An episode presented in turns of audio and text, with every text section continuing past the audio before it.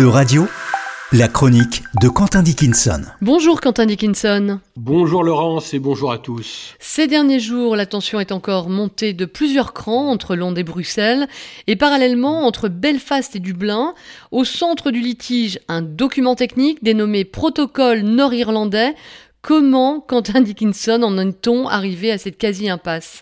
Bien vu d'Irlande, la priorité des priorités, c'est le respect sans arrière-pensée des accords de Belfast, dit aussi du Vendredi Saint, signés en 1998 et qui mettaient fin à une trentaine d'années de guerre civile en Irlande du Nord, des hostilités qui auront coûté la vie à plus de 3500 personnes, pour l'essentiel des civils priorité des priorités. Pourquoi? Eh bien parce que chacun sait, dans l'île de Mrode, comme on dit pour l'Irlande, que la paix est fragile, l'économie sous perfusion, et qu'à chaque moment, une guerre de religion d'un autre siècle ne demande qu'à venir se greffer sur un chômage en hausse et un pouvoir d'achat en baisse. Sans encore atteindre l'ampleur des affrontements des années 1980, aujourd'hui à Belfast ou à Londonderry, les manifestations dégénèrent, les voitures explosent, une journaliste a été abattue par un tir qui ne lui était sans doute pas destiné, mais qui témoigne de ce que l'on recommence à sortir les armes à feu de leur cachette. Qu'ont donc apporté ces accords? Les accords de Belfast disposent en particulier que la frontière inter-irlandaise entre le nord et le sud de l'île doit à tout moment rester ouverte et sans contrôle, tant pour les personnes que pour les marchandises. Mais problème, depuis le Brexit, le territoire britannique n'est plus dans l'Union européenne ni dans le marché unique de celle-ci. En clair, la logique du Brexit est en confrontation, pour ne pas dire en collision frontale, avec les objectifs des accords du Vendredi Saint. Et c'est pour échapper à cette quadrature du cercle qu'a été négocié entre Londres et l'Union européenne ce protocole nord-irlandais. Le principe en est clair, l'Irlande du Nord sort de l'Union européenne, mais reste dans le marché unique de l'UE.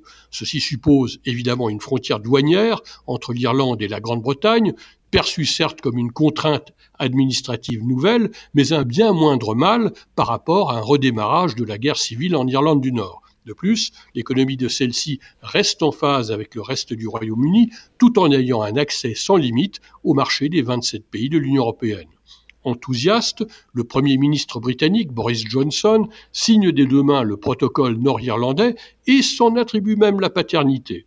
Mais voilà, un peu plus d'un an après, le principal parti protestant en Irlande du Nord, le DUP, perd pour la première fois les élections régionales au profit du principal parti catholique, le Sinn Féin. Furieuse, la très conservatrice direction du DUP paralyse le Parlement de Belfast et bloque la formation d'un nouveau gouvernement régional, et d'affirmer haut et fort qu'elle ne cédera qu'à la condition que le protocole nord-irlandais soit mis à la poubelle, ou à tout le moins vidé de sa substance, perçu comme attentatoire à l'unité du Royaume-Uni. Et comment réagit euh, Boris Johnson? Eh Bien, dans une de ces bruyantes fuites en avant dont il est coutumier, M. Johnson choisit alors le mauvais cheval, c'est-à-dire le soutien sans condition au DUP, très théorique parti frère des conservateurs londoniens. Et il y a quelques heures, voilà qu'il présente au Parlement de Westminster un projet de loi autorisant le gouvernement britannique à s'affranchir unilatéralement de toute disposition du protocole nord-irlandais qui ne serait pas à son goût, par exemple sur le recours à la Cour de justice européenne en cas de litige. Un tour de passe-passe euh, réussi, selon vous? Ah non, pas vraiment, car on ne peut pas dire qu'un franc succès soit au rendez-vous. Les amis de M. Johnson eux-mêmes s'écharpent entre partisans de la rupture complète avec l'UE et ceux qui crient casse-cou. L'opposition ironise sur le reniement de la parole donnée et signée, les juristes hurlent à l'illégalité de la mesure, et les grandes entreprises s'inquiètent de la dévalorisation de la réputation internationale du Royaume-Uni au moment même où celui-ci tente de s'improviser grande puissance commerciale. Ah, et puis j'allais oublier, les protestants du DUP n'ont même pas dit merci, ils campent sur leur position en attendant de voir si à Londres c'est vraiment du sérieux.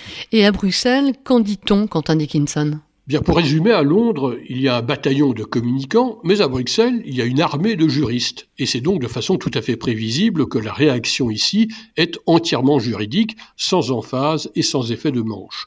Le vice-président de la Commission européenne chargé du Brexit, le Slovaque Maroš Šefčovič, a sobrement indiqué que le texte britannique ferait l'objet d'un examen approfondi dès qu'il serait promulgué. Que l'Union européenne exclut de renégocier le protocole nord-irlandais, qui fait partie intégrante et insécable de l'accord général sur le Brexit, mais que ses services avaient déjà multiplié les propositions d'aménagement restées sans suite du côté britannique. Dans la foulée, histoire de bien se faire comprendre, la Commission européenne a réactivé une procédure à l'encontre du Royaume-Uni qu'elle avait suspendue pour ne pas empoisonner davantage les pourparlers.